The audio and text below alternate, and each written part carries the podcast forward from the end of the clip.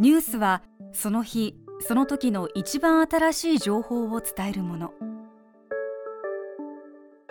私たちは毎日たくさんの出来事を伝えていますがその中で考えることがあります。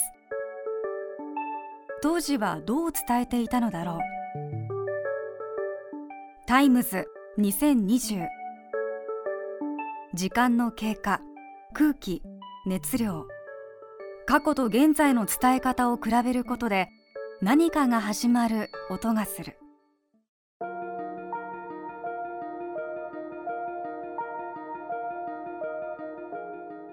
JR 福知山線の電車脱線事故から先月の25日で15年が経ちました。107人が亡くなり562人が怪我をしたこの事故。ニュースでは兵庫県尼崎市内の現場で毎年行われている追悼慰霊式が新型コロナウイルスの流行で中止になったことを伝えました。事故が起きた2005年4月25日の夕方 TBS ラジオ荒川京慶デイキャッチのオープニングでは一方この事故を受け JR 西日本本社では柿内武社長が緊急記者会見を行い鉄道事業者として非常に申し訳ない気持ちでいっぱいですと述べ大きな事故にショックを隠しきれない様子でありました。さあそれでは事故現場に TBS の崎山記者が取材に入っております。事故から7時間以上経っております、えー、伝えてもらいます。崎山さん。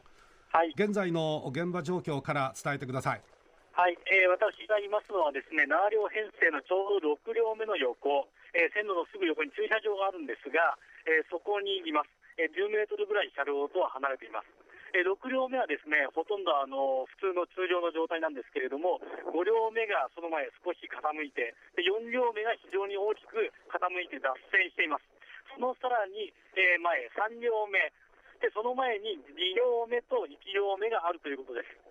え、私の方からはですね、この車両は4つドアがあるんですが、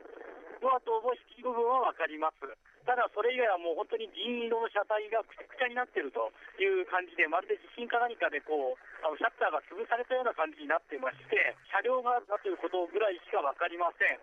それではあもう一つ。TBS の鳥山記者が怪我をした方々が収容されております。尼崎の関西労災病院に取材に入っております。鳥山さん。はいそちらの方から伝えてください。はい。えー、私は今 JR 立花駅の近くにあります関西労災病院にいます、えー、先ほどからですね院長ほか病院幹部による記者会見が今も行われています。今朝事故の後に尼崎の消防署を通じて患者の受け入れが始まりました。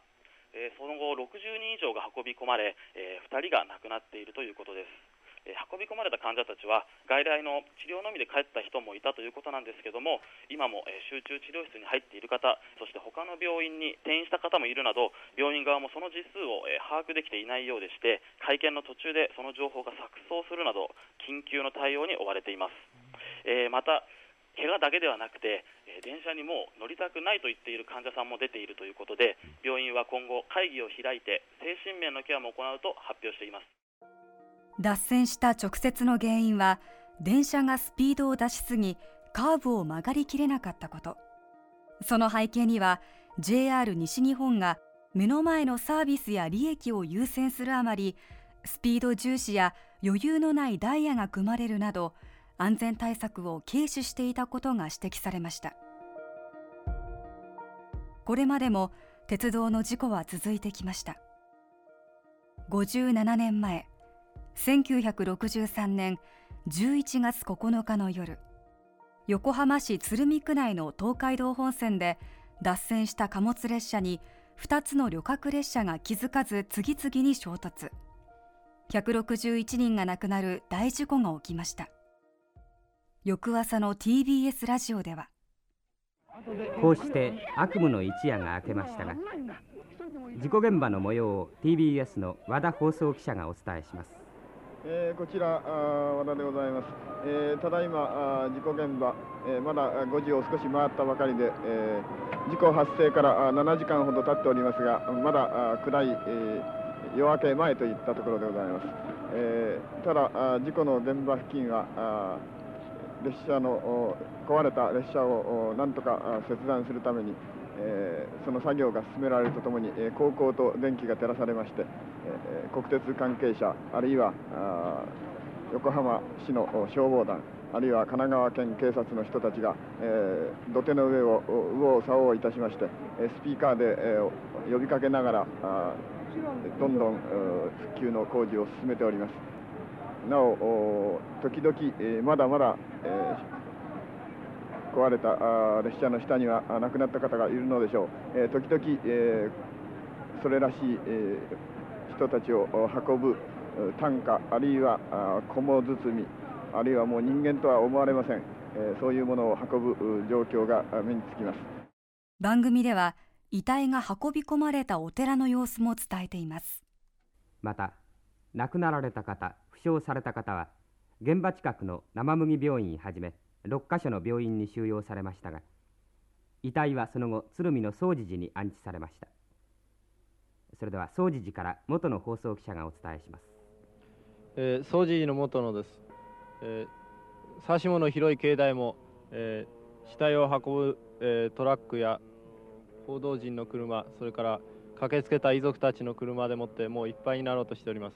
えー、死体の安置所はここから500メートルほど登りました、えー、本堂とそれからその本堂のちょっと奥まった大きい部屋に置かれているわけですが、えー、本堂でもって一応汚れた死体を血などを拭き取りましていくらかでもその整えてそれをそのお棺に入れてその安置所の方へ運んでいるわけですがもうその本堂に運ばれてくる死体がもう次から次へとあまり多く入ってまいりますのでもうそこでもって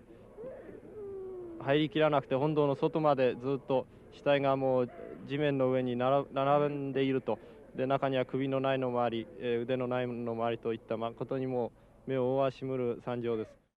TBS ラジオはその日 JR の前身国鉄の石田礼介総裁の会見の様子も伝えています。国鉄のどっかのそういうそのあの傘のこの脱線事業のこの原因というのは世界的に本当に分かってないっていうようなことを言う人もありますね。しかしつまりそういう分からない不安な列車が動いてるんですよね。まあ乗客の側からしてみればそういうふうに突き詰められてみればだね。それはもうその答弁の余地なしかもしれんがね。浮き上がり事故せり上がり事故ってのはこれまでもいろいろと前例があるわけですよね、うん、だからこういう大きなものすごい事故になってみないと本気でやろうとしないっていうことがあるとすれば非常に困って困ってるわけですよね。まあどうもそう言われると一言弁解の余地なしかもしれんな石田総裁はこの事故の原因をめぐってこのように語りさらに原因追及のための特別委員会を直ちにスタートさせると述べました。鶴見の事故と前の年の三河島事故を教訓に国鉄は ATS 自動列車停止装置の導入を早めます。しかし尼崎の事故ではスピードアップの進み具合に比べ最新型の ATS の配置が遅れていたことが明らかになりました。予想されうるリスクにどう備えるか伝える側としても考えさせられます。TBS ラジオタイムズ2020今日は鉄道の事故について振り返ってみました。お相手は山本恵里香でした。